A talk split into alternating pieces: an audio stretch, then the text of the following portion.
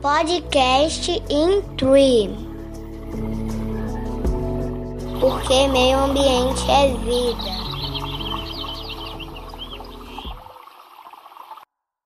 Olá, o episódio 21 do podcast Intri está no ar. É, já estamos completando quase um ano de pandemia no Brasil quando o primeiro caso de Covid-19 foi identificado no estado de São Paulo em um senhor de 61 anos que havia chegado da Itália. Desde que a pandemia foi anunciada pela Organização Mundial de Saúde, OMS, cientistas do mundo inteiro entraram numa corrida contra o relógio para a produção de uma vacina para controlar o avanço do SARS-CoV-2. Nos meses finais de 2020, a vacina já tinha sido desenvolvida e estava em fase de teste. Aqui no Brasil, quatro vacinas passaram por essa fase de testes clínicos em voluntários. Dentre elas está a vacina da Oxford, desenvolvida pela farmacêutica AstraZeneca e produzida em parceria com a Fundação Oswaldo Cruz, Fiocruz. Os resultados divulgados pela Fundação mostram uma eficácia geral de 82%. Os estudos apontam que já na primeira dose a vacina possui êxito de 76% e após a dose de reforço, sobe para 82,4% a efetividade do imunizante nos casos leves e moderados. Já em casos graves, a eficácia é de 100%. Mas a pesquisadora da Fundação Oswaldo Cruz, imunologista e professora adjunta da Faculdade de Medicina da Universidade Federal da Bahia, UFBA, Viviane Boaventura, faz um alerta sobre a vacina. As vacinas disponíveis atualmente reduzem o risco de desenvolver sintomas e formas graves da doença na população. Não existe evidência que qualquer das vacinas para a Covid usadas atualmente possam bloquear completamente a, a, possibilidade da pessoa se infectar. E é justamente esse o motivo da necessidade de continuar usando máscaras e mantendo o distanciamento, mesmo depois de tomar as duas doses da vacina. No dia 17 de janeiro, a vacina Oxford, AstraZeneca da Fiocruz, juntamente com a Coronavac do Instituto Butantan, foram aprovadas para uso emergencial no país. No mesmo dia, tivemos a primeira cidadã brasileira vacinada, uma enfermeira do estado de São Paulo. Mas desde o início deste ano, temos visto e ouvido notícias sobre as variantes do novo coronavírus. Já foram encontradas mutações do vírus em pelo menos 11 estados brasileiros.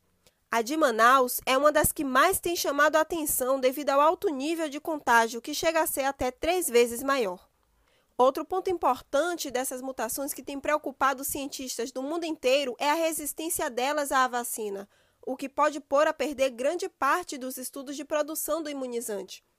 A imunologista Boaventura dá mais detalhes. Variantes dos vírus ocorrem quando há uma taxa muito alta de multiplicação, ou seja, muitas pessoas se infectando e espalhando para outras. A cada multiplicação, o vírus pode sofrer mutações e acaba resultando em variantes nem todas as mutações levam a variantes que causam preocupação, apenas aquelas que levam ao aumento na transmissão ou que causam doenças mais graves. As variantes que preocupam no momento são as que foram descritas no Reino Unido, em Manaus e na África do Sul. E isso porque elas têm maior infectividade e podem se disseminar mais rapidamente. Há a possibilidade que as vacinas necessitem sim ser ajustadas para cobrir essas novas variantes, como acontece atualmente com as vacinas de influenza que nós tomamos todos os anos. Mas, até o momento, não existem estudos sobre alteração na efetividade e na capacidade das vacinas de proteger as pessoas vacinadas relacionadas a essas variantes. Dessa forma, é muito importante que as pessoas modifiquem seu comportamento de modo a evitar que o vírus se propague e sofra mais mutações. Também é muito importante que as vacinas estejam amplamente disponíveis o quanto antes para reduzirmos o impacto do surgimento de novas variantes. A Fiocruz já está estudando as mutações do SARS-CoV-2. O pesquisador em saúde pública da Fiocruz Bahia e doutor em biotecnologia e biociências pela Universidade Federal de Santa Catarina, Tiago Graff, explica como é feito esse monitoramento. A Fiocruz mantém uma rede de vigilância do SARS-CoV-2 no Brasil, de como ele tem evoluído. São vários laboratórios que têm feito o sequenciamento genômico casos em geral do Brasil, mas também com foco nesses casos uh, suspeitos de terem, uh, de serem infectados com as novas variantes. Por exemplo, os pacientes de Manaus que foram transferidos, uh, uh, profissionais de saúde que entraram em contato com esses pacientes e vieram apresentar sintomas. Também outros pacientes que possam ter voltado de viagem da Inglaterra, onde tem outra variante de preocupação. Essa rede chama Rede Genômica da Fiocruz e ela é coordenada uh, pelo, uh, pelo Laboratório de Vírus Respiratório e Sarampo na Fiocruz do Rio de Janeiro e,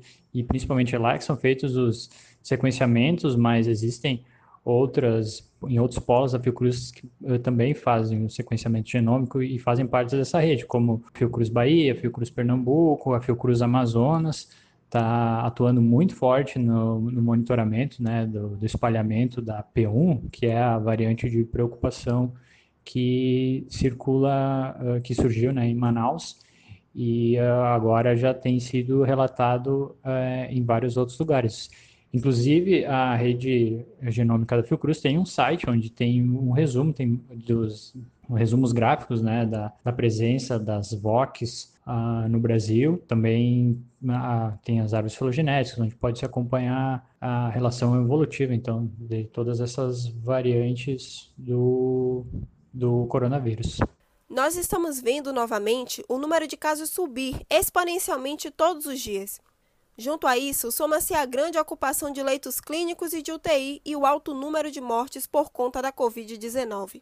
Estados já estão com o sistema de saúde em colapso. Cientistas apontam que estamos vivendo o momento mais crítico da pandemia no Brasil até agora. Com isso, Viviane Boaventura faz um alerta para todos e incentiva a manutenção dos cuidados para evitar a contaminação pelo novo coronavírus. Estamos vivendo um dos momentos mais críticos da pandemia, com os piores números de casos e, consequentemente, de hospitalização.